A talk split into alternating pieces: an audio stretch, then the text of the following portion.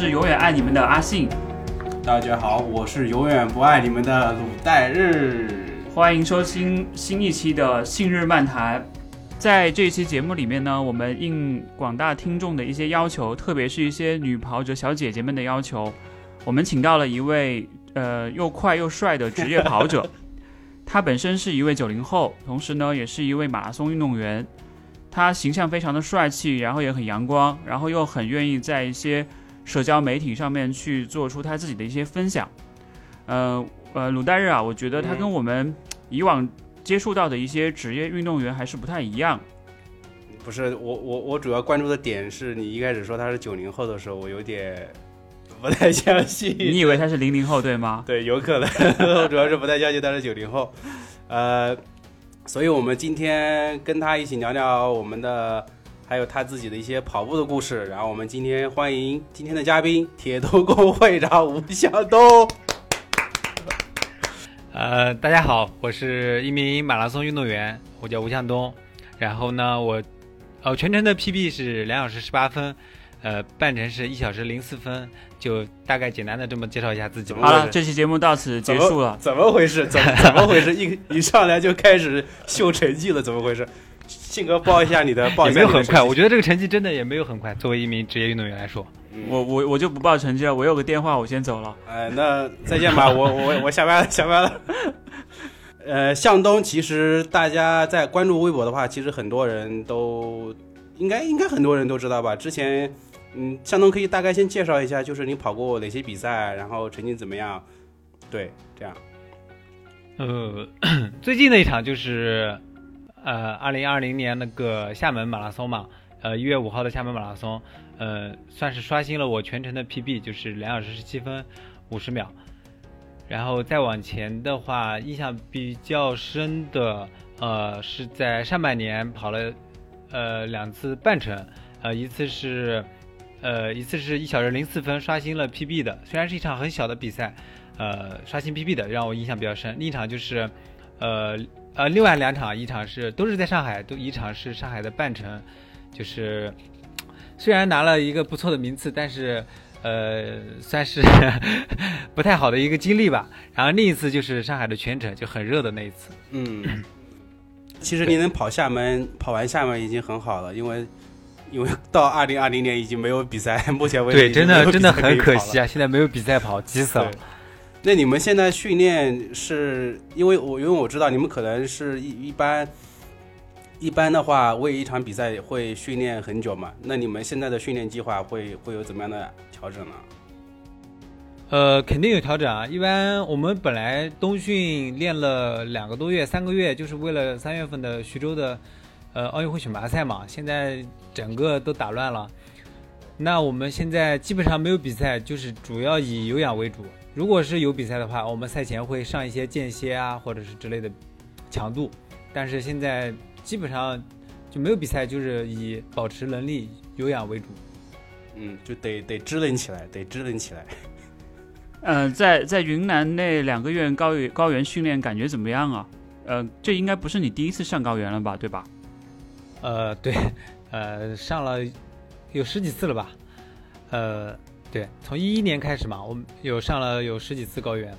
呃，这一次呢，感觉其实不一样的，因为每次都是，呃，通过一两个月的有氧，然后最后赛前一个月再结合着一些间歇。这一次完全都是每个星期都是有氧有氧课，然后教练也比较放的比较多，因为一直无法确切比赛的时间。嗯。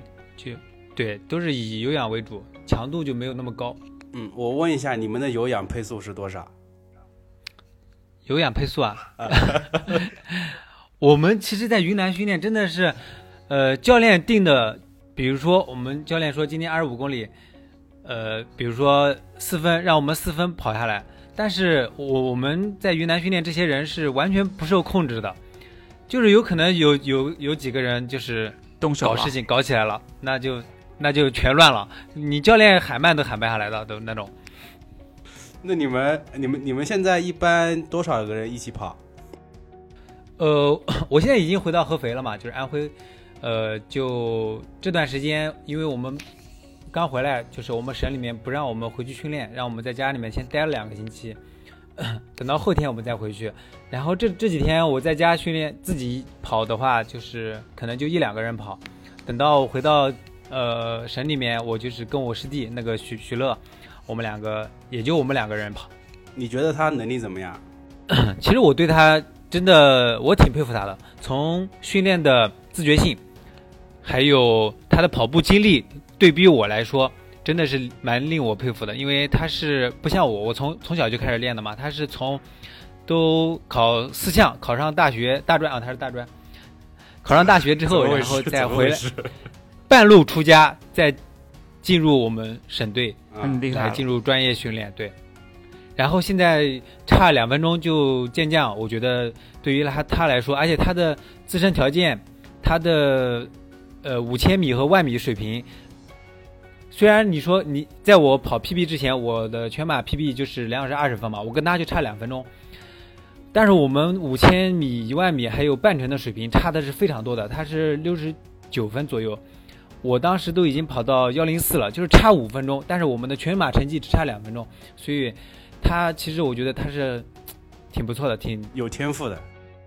对，天赋是有的，而且自己自律啊，训练比较自觉，挺好的。我们在云南也是，他不管呃，可能我们训练就是水平差距比较大，但是他基本上都会把量完成。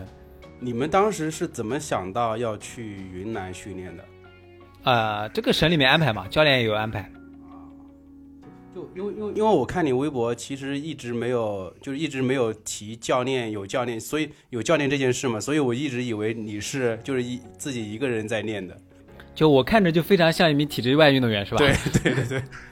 呃，我是从一一零年进入省队，就是有一个专业的教练，是他当时已经五十多了，然后他在一七年就已经退休了。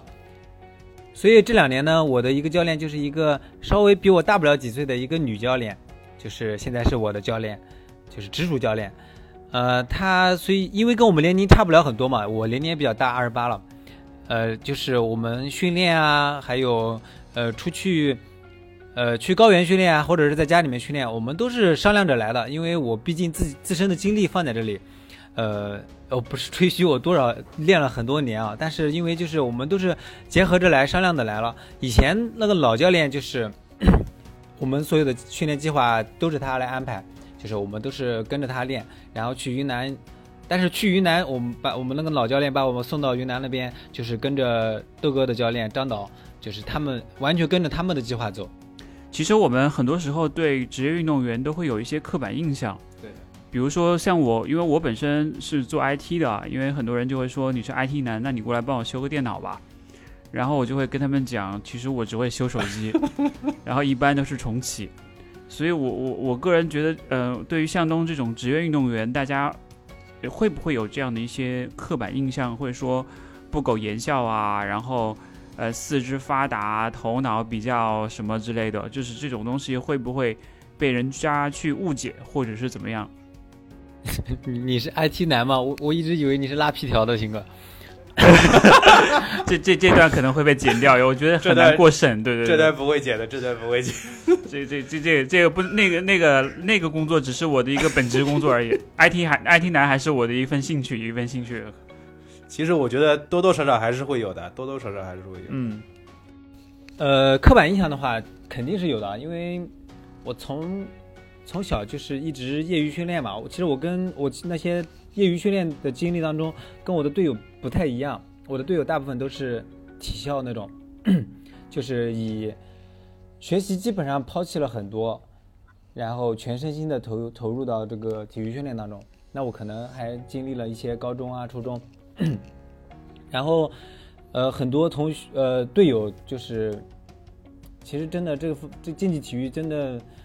挺残酷的，就是身边经历了走掉了很多人，真正能留到最后的很少很少。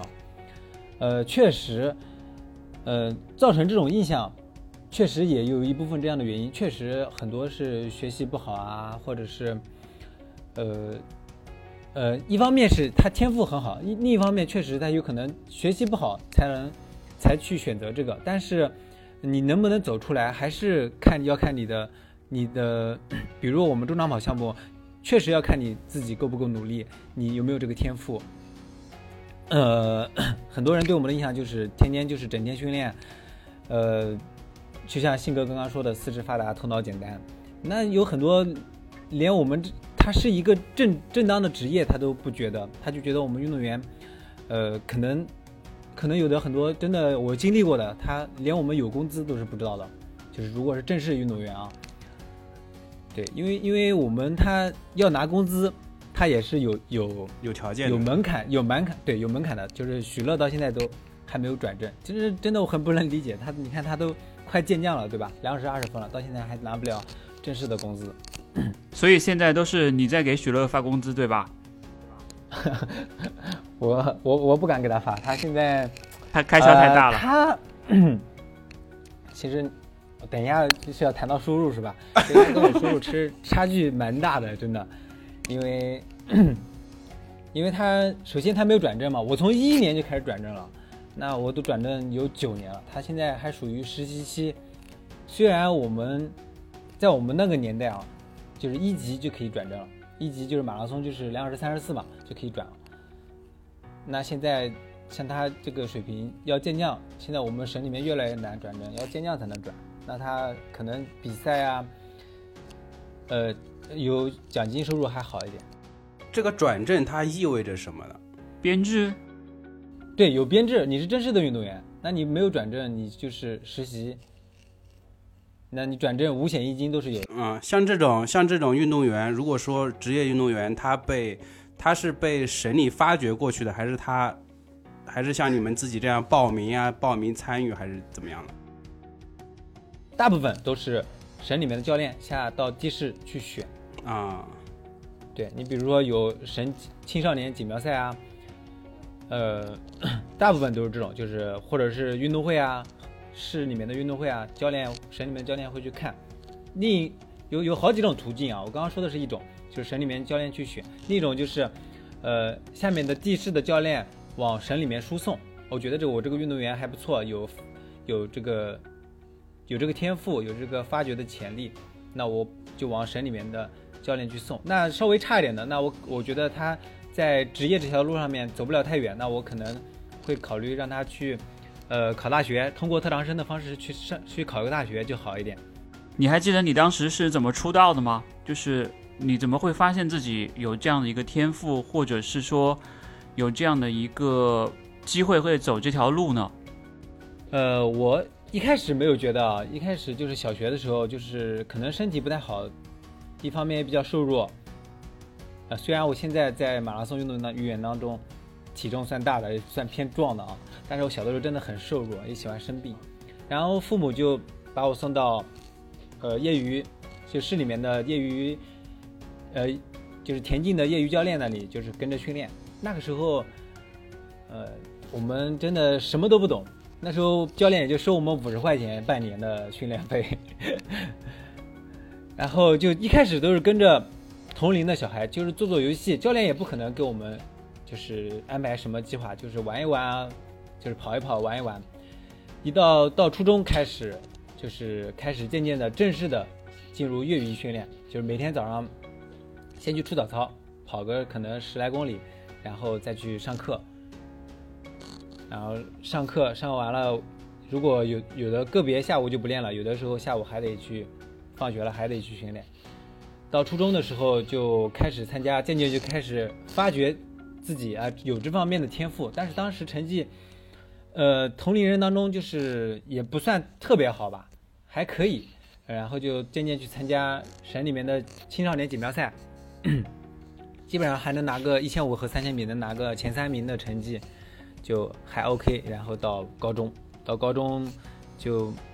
慢慢还可以吧，可以。然后到高三的时候，我们参呃我参加一个市里面的运动会，然后我们那个就是我当时的那个老教练，就是已经退休的那个教练，就去看我那场比赛。我当时记得我五千米跑了是十五分四十三，呃，在高三的时候，其实高三那个年龄蛮蛮大了，其实真的不算快。如果放到因，因为已经十八岁了嘛，你放到全国，呃。来看的话，就是真的还是一般。呃，然后我们那个老教练就把我选过去了，选过去，选过去就到省里面。当时也是跟徐乐乐一样，就是一开始刚刚去就是一个适应性的训练，跟着老队员，当时比我大好几岁的老队员跟着一起训练。一开始也是过去也是被套圈的，跑十几公里都要被他们套一两圈的那种。然后就过了三个月吧，三个月我就十五五公里就已经提高到十五分零三秒了。然后再到又过了半年，我就已经达了一级了。当时五五千米呃一万米就已经跑到三十分，进了三十一分了，跑到三十分五十五十秒了。就是慢慢就是进入专业训练，就是天赋，感觉还是有一定天赋的。在省里面还还 OK，对，在省里面还会。但是去你去见识过全国的呃专业比赛，因为当时豆哥他们都已经很强了嘛。对，跟第一我还记得我第一次去比全国田径大奖赛，呃，第一次跑一万米，跑了三十一分，将近三十二分。然后他有那个大屏幕，在田径场上面有那个大屏幕，我被套圈，我被套圈，然后看到自己，他那个摄像头都是一直跟着第一名的。啊对，套我圈的时候，我在那个大屏幕上就是看到自己看到我自己自己了，对，就还 还蛮高兴的。你还记得当时的第一名是谁吗？有印象吗？可能可能是任龙云，或者是或者是谁，记不太清了。哦，好像是任龙云。对，那就是当时要么就任龙云，要么就是山东、云南这些。呃，对，因为山东和云南这个中长跑都很强，然后任龙云是中国的马拉松的那个纪录保持者嘛，其实他也很年轻哦，他退得很早。对他退得很早。你们当时在高中里面，像那些高高中里面学校的运动会，你们跑那么快，会不会被被被那个学妹学妹学 学姐什么追着？嗯没有，就是一到运动会很开，会很开心，然后也会跑得很快，但是但是真的没有人追。可能这个中长跑项目还是不会像足球、篮球那么的受人注目。对对对对对，哎，我很喜欢踢球啊。你很喜欢踢球吗？你喜最喜欢的球星球星是谁啊？我最最喜欢啊，我觉得 C 罗吧，真的，因为我们可能就正因为我们是干竞技体育这方面的，那觉得强强就是牛逼。嗯，而且他很自律，他现在都三十多岁了，状态都保持的那么好，对对对对对，这点还是挺不容易的。这一点的话，我觉得他应该向向东多学习一下。没有哦，说说反了，说反了，是向东多向他学习一下。说反不好意思，不好意思。向他学习，真的是。如果是如果说别人说你是职业跑者之外，你你更加愿意用什么样的身份来去称呼你自己？就是说你是你跟别人介绍，你会说大家好，我是一个运动员，还是说我是什么什么样的一个跑者？你觉得你怎么样去给你自己去做一个定位嘛？因为你已经跑了很长时间了，然后一直在从事着这个项目。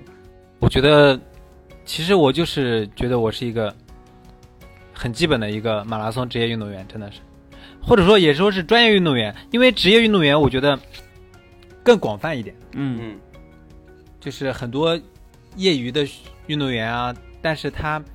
呃，把他没有工作，他以以此为生，我觉得他们也应该算职业运动员，对。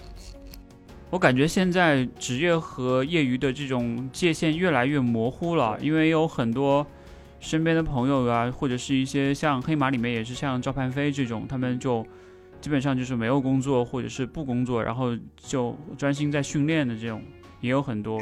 以此为生了，我觉得他们都应该算职业运动员。对对，我同意，我同意。但是怎么怎么说，就是像像他们这种可能，嗯、自身的压力会更更大一点嘛，因为本身不像向东这样，他本身有省队啊，或者是呃教练这种的基础支持嘛，就他们可能就真的是没有工作就没有收入对其他的收入收入，对对对，对，像这种的话，我觉得可能真的是需要很很强大的决心才能做出来的这种决定。所以所以向东刚才讲了一句话，我非常赞同，就是这个竞技体育是很残酷的。对，然后强者肯定是就是强者肯定会拿走最大的那块蛋糕，然后剩下的人来分。所以有的人说呃名次啊或者怎么样，我觉得对于像向东像徐乐来说，可能还是很重要的一个一个一个一个事情，就像我们完成工作的一个 KPI 一样。对，对因为竞技体育真的是这样，你第二名，可能你过了不要过了几年，第第二年就没有人记得第二名是谁了。真的第除了第一名，其他什么都不是。对，其实你看现在的那些自媒体的文章也是嘛，就是很多大型的比赛，比赛一结束都会都会说写第一名的故事，或者是男子第一、女女子第一这种故事，第二名很多时候就是会被人淡忘或对遗遗忘这种。对那种感觉。其实很多人都是怎么讲，就是比较通过艰苦的训练来达成自己的目标的。然后其实呃，因为我看向东去年也参加了不少比赛嘛，我我比较想了解的一个点是，你们这些比赛是自己报的吗？还是由省里面统一安排的，还是怎么弄的？呃，首先我们要参加，呃，可能有三场到四场体制内的比赛，嗯嗯比如说，呃，首先第一场开年第一场就是那个越野赛，每年的必须要参加的一个越野赛。我不知道你们了不了解啊？就是这两年都放在黄山了，一个一个体制内的越野赛，所有的体制内运动员，呃，都必须要参加，一千五一千五以上的运动员都必须要参加，这是一个必须要参加的比赛。然后还有两场，如果你是只跑马拉松的话，就是还有两场，呃，体制内的马拉松比赛，比如说徐州啊，呃，像下半年的衡水，这都是必须要参加的。然后除开这些比赛，就是刚刚体制内强制的比赛，其他的比赛都是，呃，我跟我基本上现在我是跟我那个教练就是商量着来。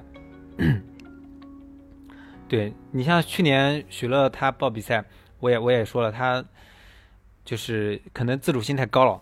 嗯，对我我我看到你微博说他了，对对对，我可能给他的建议，他也没有太听进去啊，因为真的，我像他工资不稳定嘛，确实，呃，对奖金方面他会考虑的比较多。对他，我觉得像一些对于我们来说，真的背靠背真的没有必要，太累了是吧？就恢复不过来对，来。太累了。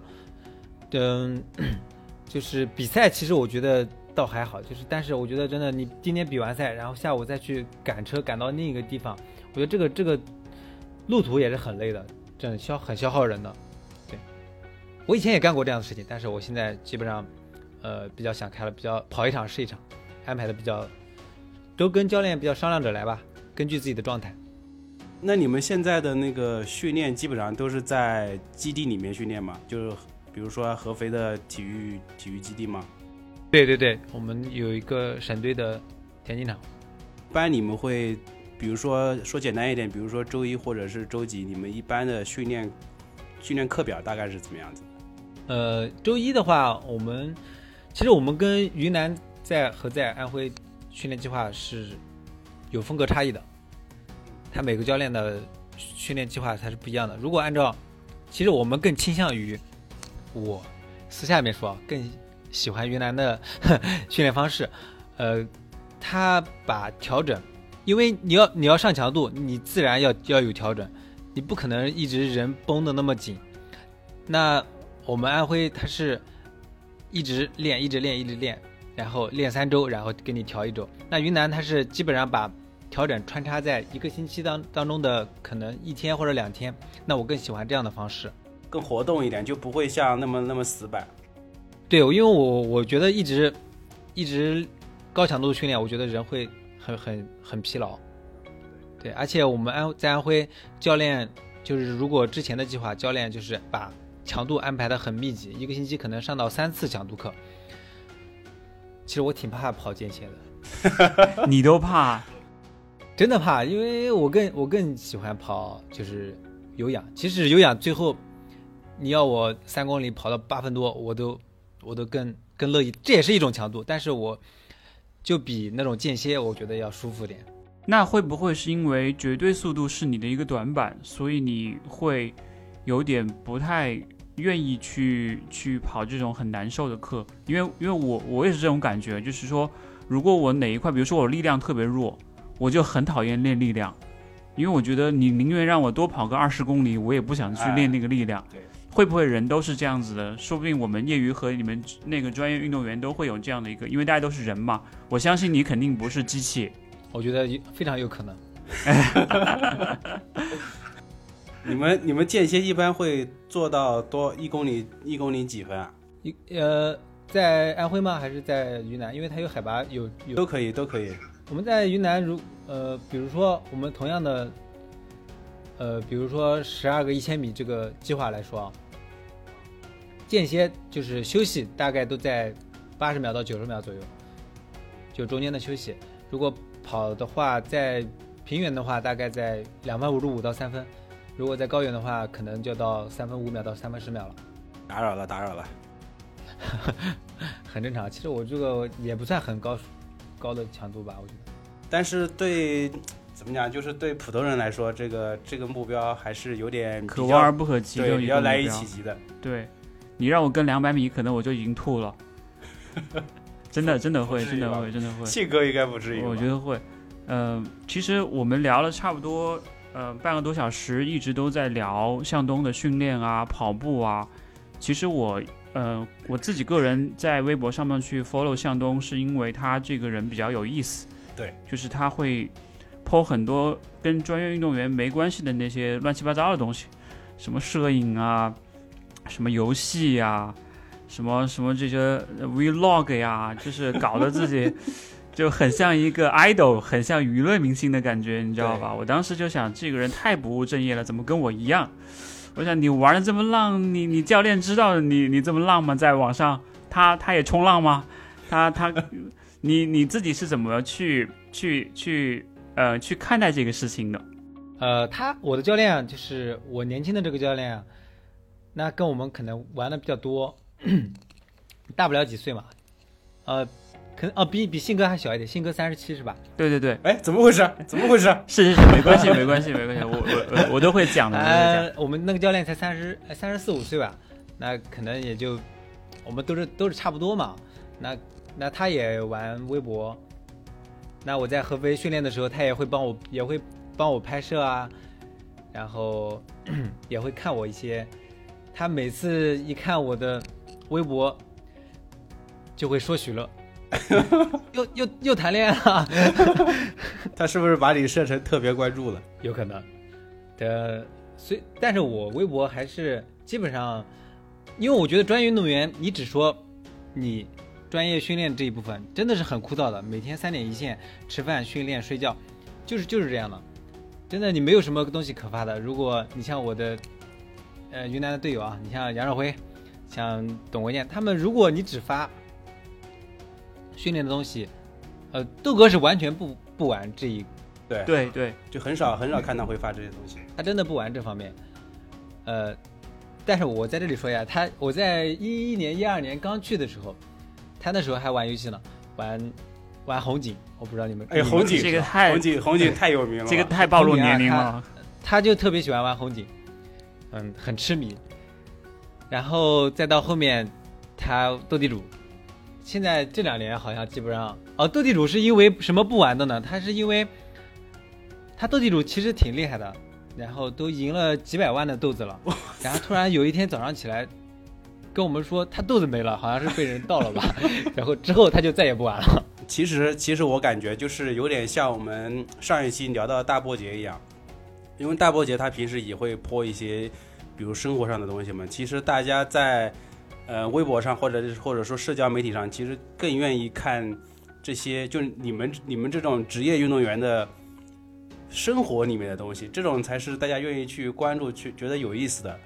然后如果说就是说，如果你就像你刚刚说的，如果说一直是那种很很枯燥的训练，其实大家最开始可能会有兴趣，但是慢慢慢慢的就会就会觉得原来这个就是这么枯燥的。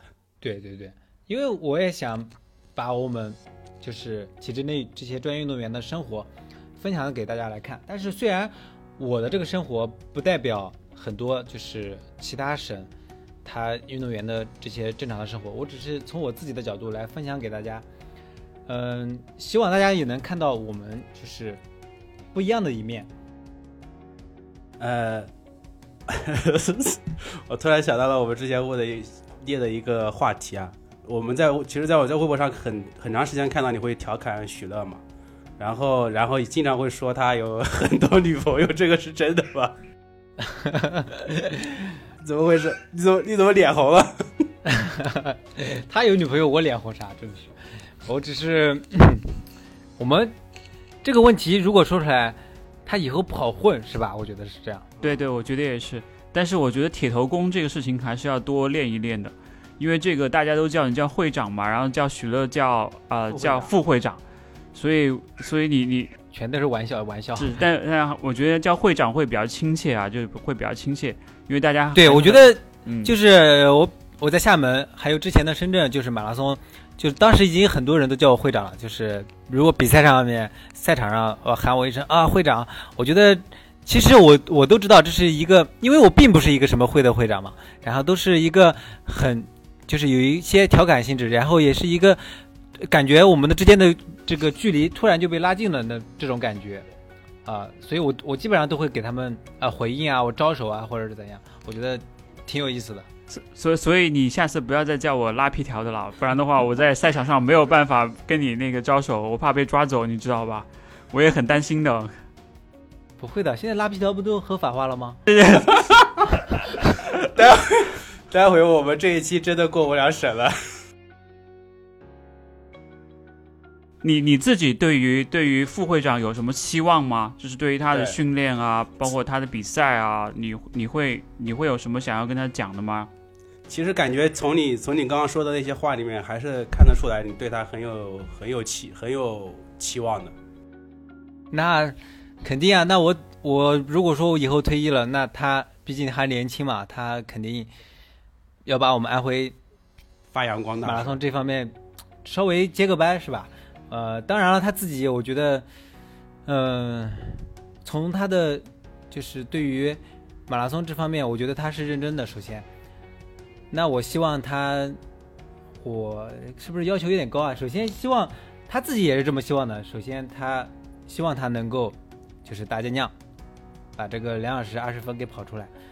然后你觉得你觉得他大概需要多久才能跑出来？我不知道，他可能就差一双阿尔法 Plus Plus 吧。啊不不，这个交给我好了，这个交给我好了。这个要艾特 Nike 的那个艾特 Nike Running 了，他一开始说不买，然后我天天在旁边说说说，然后那好了，好像又要买。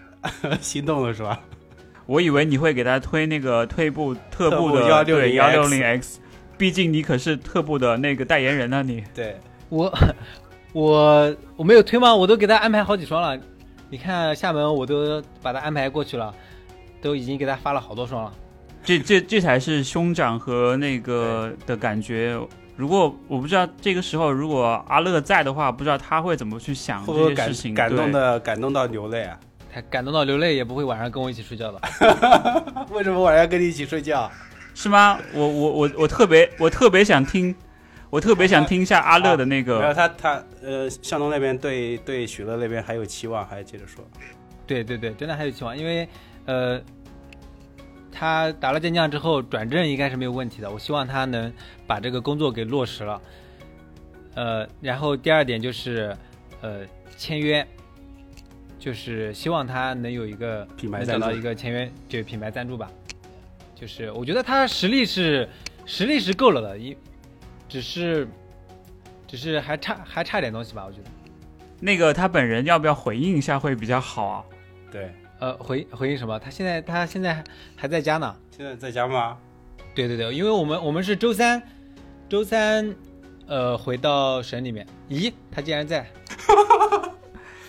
喜乐，能听到我们说话吗？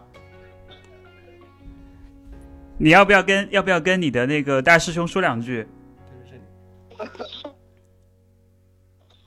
你你别一直傻笑啊，他要不然他会紧张的哦。他肯定想，他肯定想说他不想见到我，为啥？我们俩都不想见到对方。相相爱相恨，相爱相杀。但其实，但其实两个人心里都彼此爱着对方。他那边好像网络状况不太好，你你你能听到我们说话吗，许乐？对他现在已经在往上爬了。喂，鑫哥，哎，你能听到？你刚才听到听到听到那个会长说的话了吗？对呀，我觉得会长普通话讲的可以。好，刚才我们其实也聊到了，嗯、跟向东聊到了这个他身边的一些运动员，包括像豆哥啊，包括像我们的副会长许乐呀、呃，也包括像刚才讲到的特别欣赏的 C 罗。除了 C 罗以外，你在马拉松界有没有特别欣赏的运动员？呃，马拉松界嘛，刚刚就说了董文健嘛，我觉得他真的，嗯、真的就有有真的有追求，然后也为了这方面就是付出了很多。他因为我觉得，如果他是为了钱，就是他可以去参加那些商业比赛，他可能他会让他就是比现在收入可能可能翻个两三倍都不止。但是呢，他自己一方面确实能够静下心来，然后每就是每日复一日的训练，然后另一方面他可能他们的就是他们基地对他们束缚比较多，然后他现在又有双重身份，他是一个教练员嘛，他其实是带着，应该算国家队的那个教练吗？对，国家队教练也是他们呃马拉松云南马拉松一组，他们有好几个组一组的呃教练，因为张导已经退休了吧，他现在是返聘状态。除了豆哥之外，国际上的一些运动员呢，有你特别欣赏的吗？比如说跟你一样帅的，我们上期的嘉宾大破杰啊之类的。嗯，大破节喜欢，因为你毕竟黄种人嘛，我觉得真的很厉害啊。然后我觉得他从场地赛就很很厉很牛逼，然后一直到马拉松上面，他也有自己的追求，他也肯就是舍弃掉一些东西去追求一些东西，付出很多，要获得这个成绩，我觉得，呃，真的竞技体育，我刚就还是那句话，就是你强就是牛逼，胜者为王，对，胜者为王。但是我相信在社交媒体这一块，你是不会输给大破节的。我们永远支持你，会长。可能我我跟神野大帝都比他厉害吧。嗯，但我觉得神野大帝有一天会被你拍掉的，真的。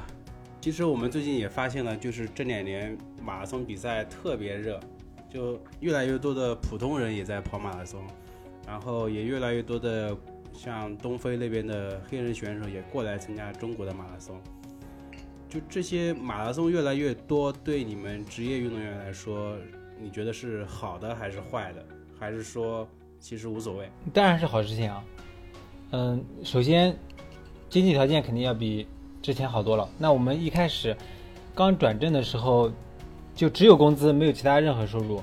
呃，我是一零年一零年来的省队，那第一当时可能国内只有几场马拉松吧，我当时去参加了一次正开正开的半马，好像是跑了一小时零九分多。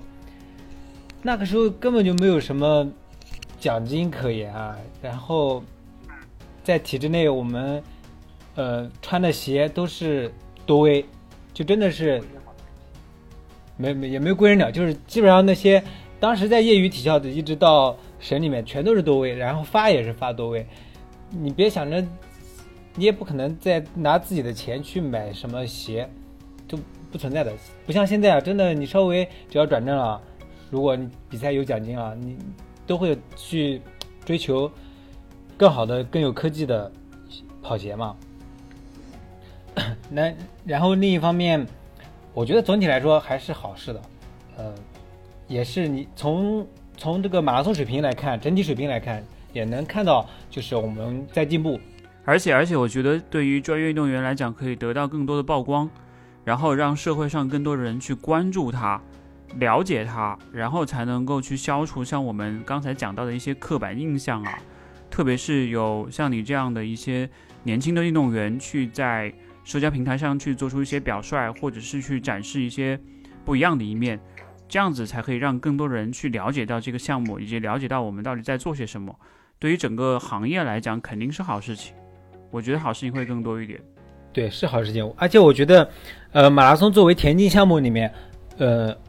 我觉得是第一个拥抱商业化的一个一个项目，对，就是如果在在这个马拉松热之前，那我们所有的田径项目，因为我们国家举国体制嘛，都是通过国家来培养的，那我们马拉松在之前就跟其他的项目一样，比如说竞走啊，或者是呃或者是一些短跑、跳高，你不在竞技。竞技场上面不在全运会上面拿到非常好的名次，那可能你就只能拿着普通的工资，其他什么没有。马拉松作为第一个拥抱，呃，商业化的项目，我觉得，嗯，这是一个真的是一个积极的积极的发展。就是我比较在意的一点是，你们作为职业选手被邀请去参加比赛，跟我们普通人去报名参加比赛有什么什么不一样的地方吗？因为我知道你有时候也会自己去报名比赛嘛。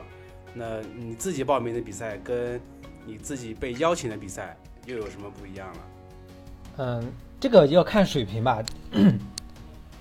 以我自身为例的话，其实很多比赛还是自己去报名的。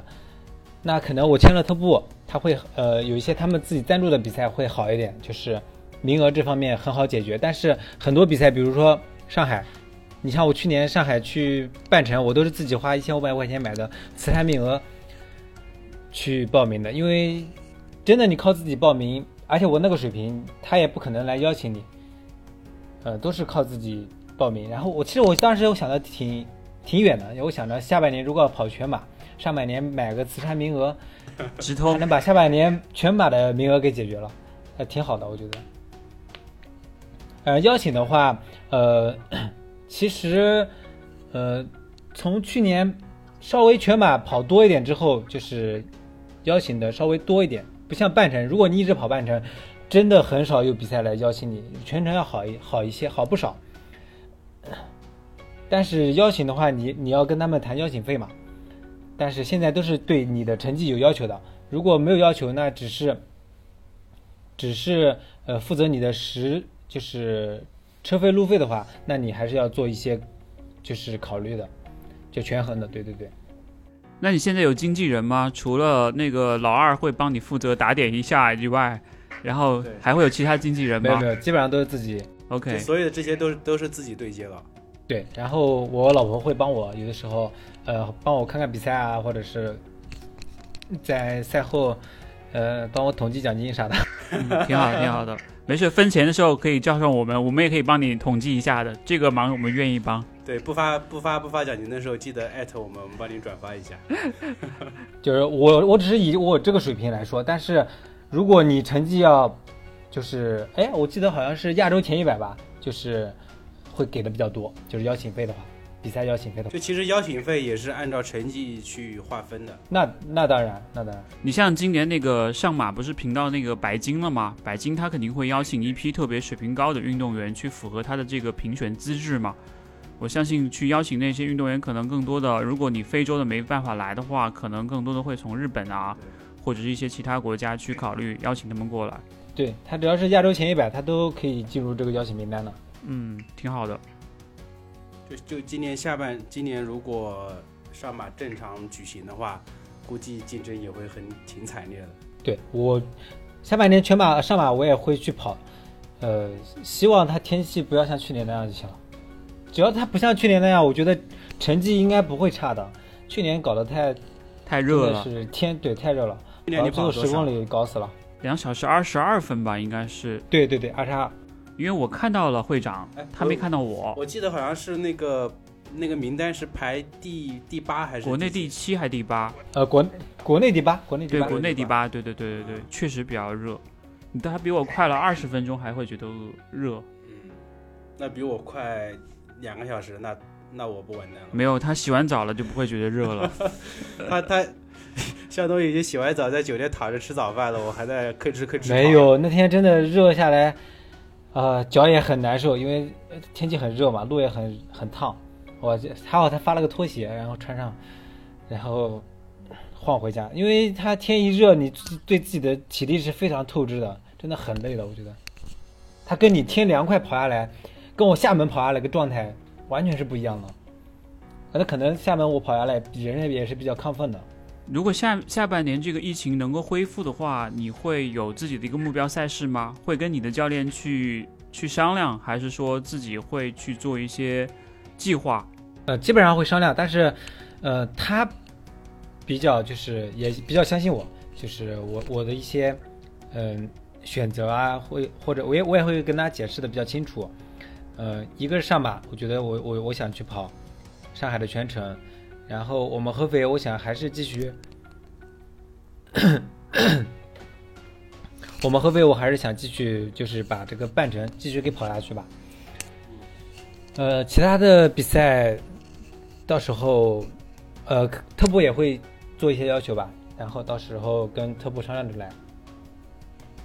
反正我觉得还是不要把自己搞得太太累，因为下下半年比赛扎堆，他可能会肯定会出现各种比赛，你挑不过来的状况。对，人不够对，看还是我觉得成，你要是想出出成绩，就不要把奖金看得太重。你现在挑比赛有什么有什么标准吗？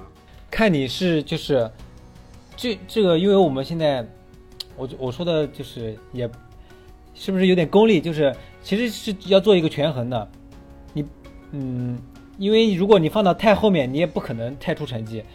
就是你如果一直进入商业比赛阶段的话，就是一个赛期的话，那我可能会把出成绩的比赛放在刚下高原的那那几场比赛当中，然后之后都是除了上马，上马我可能会为了为了他就是放弃几场比赛，放弃几个星期的比赛，然后为他备战几个星期，然后来比个上马，然后之后可能会又进入一个一个赛期。我基本上是呃一个星期的全场，呃全程，然后一个星期的半程。你觉得自己会有你的极限在哪里？就是你刚才说你要呃合肥会继续跑半马，然后那个自己的这个全马肯定也有要求，因为你现在半马最好成绩是六十四分嘛。其实我我个人觉得啊，你的全马成绩和你的半马来比较的话，还是有很大的进步空间的。而且我记得你今年你的教练给你发了一个红包嘛，然后那个红包是一个数字，然后你自己有没有过想过，就是说在你的因为对于一个运动员来讲，二十八岁到三十五岁之间都算是一个马拉松的黄金年龄了。如果你自己有一个对成绩有追求的话，有没有想过自己的一个嗯、今年的目标，或者说一个长期的目标是什么？呃，今年短期内的目标，我想就是能 SUB 二幺六吧，就是打开二幺六两小时十六分，这是我一个短期的目标，就是把我教练给我的那两百一十五块钱的红包给实现了，这是我短期内今年的目标吧。然后你说的长期的，可能在体育生生涯这个生涯当中，我希望就是能二幺三开头就可以了，就是打开二幺四。我觉得对于我来说，应该如果我能跑到这个成绩，我觉得我就已经很厉害很厉害了。再快了不敢想，我问一个比较比较不合时宜的话，就是你有想过自己什么时候退役吗？有想过。啊，前两天，前两天我跟我就是市里面教练的启蒙教练的那个，这几天都是在家里面自己练嘛，然后就跟他一个师弟，他现在在湖南大学上学，然后他这几天就跟我一起训练，他是在疫情还没有开学，在家里面跟我一起训练。呃，他跟我说，但当然了，他是开玩笑的，我他我知道他没有恶意，他说你这个呃生涯呃运动生涯后期了，末期了，你要好好的保护自己，不要伤病。我听着我说你不要说我生涯后期了，呃，我自己给自己暂定，我我打算在三十五岁左右吧。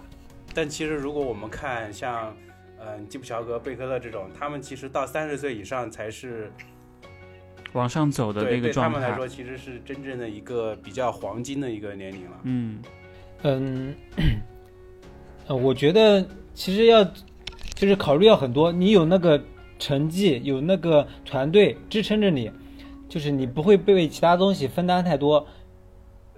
那能往后面走，其实我觉得我我也愿意继续往后走，因为我还是，那有的时候我我觉得我不是真的那么的爱跑步，因为我们作为专业运动员嘛，不像真的我有的时候挺不佩服你们这些业余跑者的，就是真的是很令我们佩服，真的，因为他是很自律的。呃，我们有的时候没有教练，我尤其我们在云南训练，那可能有的时候没有教练看着，那有二十个人，那有十有一半的人可能会在中间小路穿插偷懒。呃，我这次回来也歇了几天，那但是我在歇了几天之后，我觉得我还是还是想要跑的。我觉得我不跑，可能真的成为我生命中的一部分吧。就我不跑，我觉得还是有点难受的。这应该是你的事业，就是你还是想要把它给做好的，不管说喜不喜欢吧，就好像你做一份工作一样，是你的事业，你肯定是要把你的这个工作给做好，这是很尽职尽责的一个比较专业的一个表现。有没有想过以后会去当教练员，或者是转型做一个网红 KOL，然后带带货呀，是吧？拉拉什么条啊，什么之类的这种就。开始拉条呃了。对，因为我觉得，因为我我我在赛场上看到的向东是给我传递的信息是那种很正能量，对，然后很阳光、很帅气的那种那种形象，然后又是一个很愿意表达自己的人，这些都是你的优势。然后这种沟通的优势，其实不是所有的运动员的性格都是这样子的。如果是作为一个教练，或者是作为一个，呃，这种可以去传播这种正能量的一个人的话，我感觉还是很有优势的，真的是很有优势的。嗯，我现在就是没有特别想做的，但是我也不排除我，就是不排除任何我会做的东西。就是有无尽的可能性，对不对？对对对，我觉得，嗯，就像马拉松这几年，真的每一年的变化特别的大，因为我我给我刚刚自己暂定的三十五岁退役还有七年的时间，我觉得这七年会改变的东西太多太多了，可能我在之后又有各种不同的想法，然后也有可能这个这个产业或呃不能说这个产业了，就是我们这个生活会变化的太多，尤其是我觉得这几年马拉松吧。当然了，我们自己也要不断的学习，你要你要适应，你要跟着紧跟着这个潮流。对，因为你像往几年前来看，那个时候专业队能进两小时二十分的人都不多，但是这几年真的所有的成绩，大家成绩都在进步，不管是专业还是业余。真的你，我就觉得我自己，我以前也中间二一年一四年一五年的时候，在马转马拉松之前，我都想过退役的。但是，就是如果能能走到今天吧，我觉得就是变化太多了。我觉得可能性有有这种丰富的可能性，我觉得挺美好的。嗯嗯，同意。所以你一开始是跑中长跑的，对，场地赛嘛，五千一万米。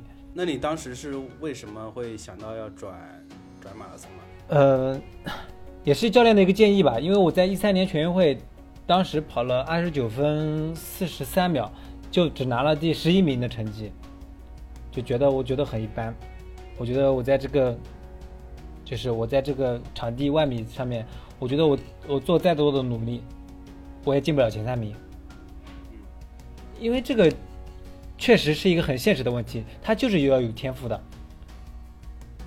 它不是说你你做再多努力，你能把你的万米，我说我可能能再提高个十几二十秒或者二三十秒，但我要提高到二十九分以内，很难很难。对，很难很难，真的没有一定的天赋，你做不到的。你不像豆哥，哇，出道就是二十八分多，二十八分十几秒，什么概念？我觉得，呃，当时就萌生了，特别萌生了想，都已经跟我的教练直属教练已经提教退役了，然后他说，你别太别太着急，你现在骑驴找马，就是先这边也先练着，然后后来他就给我一个建议，就是我们来尝试尝试马拉松，对，跑马。但是当时的商业商业整个商业商业情况还没有起来，只是在体制内跑一跑，然后一直到越来越好，越来越好。那在外面参加比赛，呃，不管是从奖金吧，还是拿名次，对自己都是一种激励，是一个积极性的东西，也是支撑到现在吧。你刚刚说到那个奖金的问题，我我我周末的时候看到爱燃烧的那个创始人卡卡发了一篇文章，就大概讲的是疫情对整个体育行业的影响。对，很多体育公司其实现在的收入已经是下降的非常厉害了，甚至为零都有可能，，那因为没有比赛啊。对，因为没有比赛，因为呃，那这个疫情对你们的收入影响大吗？或者说也是也也是有非常大的挑战的，对你们？嗯，你说对我们，我只能从我自己的角度来讲，因为每个人情况不一样嘛，你成绩高和低也是不一样的。那 对于我来说，那我们体制内的运动员有正式运动员有工资还稍微好一点，那可能像他已经进入职业了，但是他又没有正式，不像我们体制内的，那可能影响会比较大一点。我们当然也是有影响的，就是奖金这一块基本上就是完全没有了嘛。然后除了收入方面，我觉得，呃，就是比赛，我觉得这个，我觉得这这方面影响对于我来说，我现在的想法来说更大一点，就是我现在就是慢慢的转化思维，就是想把成绩再提一提。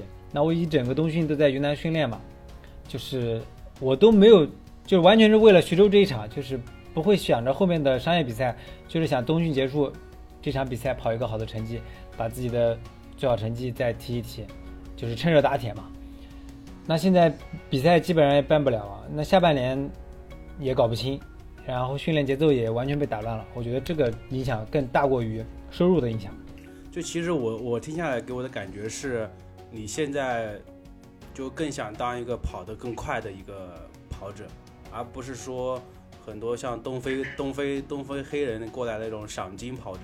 对，这个其实我觉得那也是一种相辅相成的。你跑得快了，你的你的收入自然也会更高嘛。但是我觉得他有前有后，我不是为了就不是为了非要拿这个更高的钱来提高自己，就其实是自己的终极目标，想要跑得更快。这个成绩对我的诱惑力更大。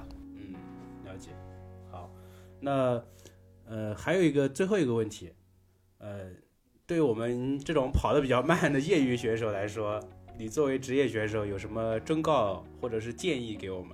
嗯，呃，首先我真的想感谢很多的业余跑者，因为我在微博上也关注了很多业余的跑者，他们不是体制内的运动员，他们认真且自律的训练，也是在督促我们，作为我们督促我们，我们不要松懈下来。